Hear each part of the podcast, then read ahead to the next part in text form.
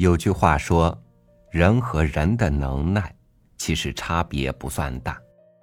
之所以他们一生当中的成就千差万别，是因为他们各自所处的位置不一样。真的是这样吗？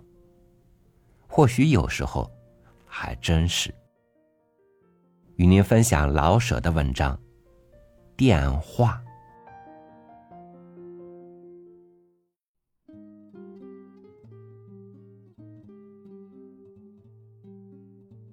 王二愣的派头不小，连打电话都独具风格。先点上烟卷儿，在烟头烧到了嘴唇以前，烟卷老是那么在嘴角上耷拉着。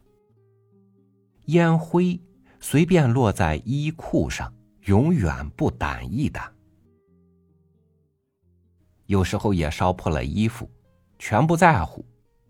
派头嘛，叼着烟，嘴歪着点话总说的不大清楚。那活该，王二愣有吐字不清的自由，不是吗？拨电话的派头也不小，不用手指，用半根铅笔。他绝对相信他的铅笔有感觉，跟手指头一样的灵活而可靠。他是那么相信铅笔，以致拨号码的时候，眼睛老看着月份牌或别的东西。不但眼看别处，而且要和别人聊天，以便有把握的叫错号码。叫错了再叫，叫错了再叫。而且顺手跟接电话的吵吵嘴。看，二愣多么忙啊！光是打电话就老打不完。已经拨错了八次，王二愣的派头更大了。把帽子往后推了推，挺了挺胸，胸前的烟灰乘机会偷偷的往下落。下了决心，偏不看着你，看打得通打不通，连月份牌也不看了，改为看天花板。喂，老吴吗？你这家伙什么？我找老吴。没有，那邪门。什么？看着点儿，少说废话。难道我连电话都不会打吗？我是谁，在哪儿？你管不着。啪！把听筒一摔，补上。太没礼貌。喂，老吴吗？你这什么？消防第九队。我们这儿没失火。二愣，二愣着了！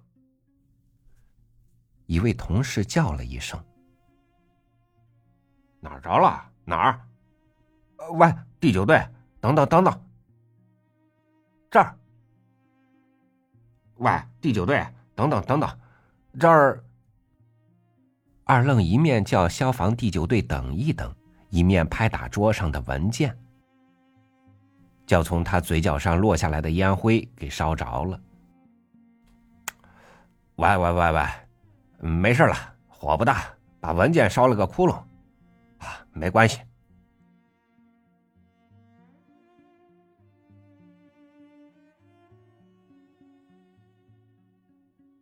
看，叫错了电话有好处，啊，万一真烧起来，消防队马上就会来到。嘿嘿，重新点上一支烟，顺手把火柴扔在自纸篓里。喂，老吴嘛，你这要哪儿？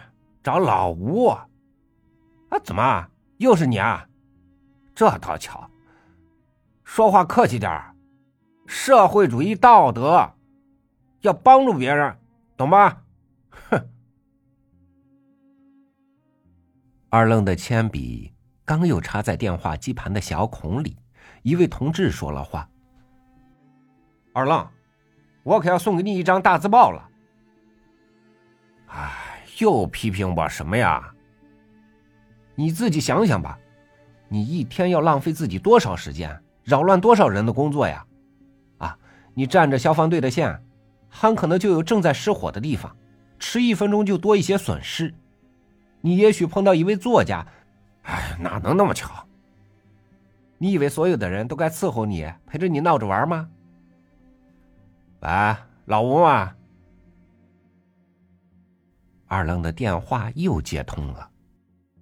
不是啊，不是啊，你是个作家，啊，我打断了你的思路，也许半天不能，嗯，那你就挂上吧，等什么呢？二愣觉得自己很幽默，然后对着要写大字报的同志说：“多么巧，真会碰上了作家，又冒烟了。”有人喊：“自直楼。”二愣叫消防队，不记得号数，刚才那回是碰巧了。二愣扑打自直楼，派头很大。原在一九五八年六月号，新港。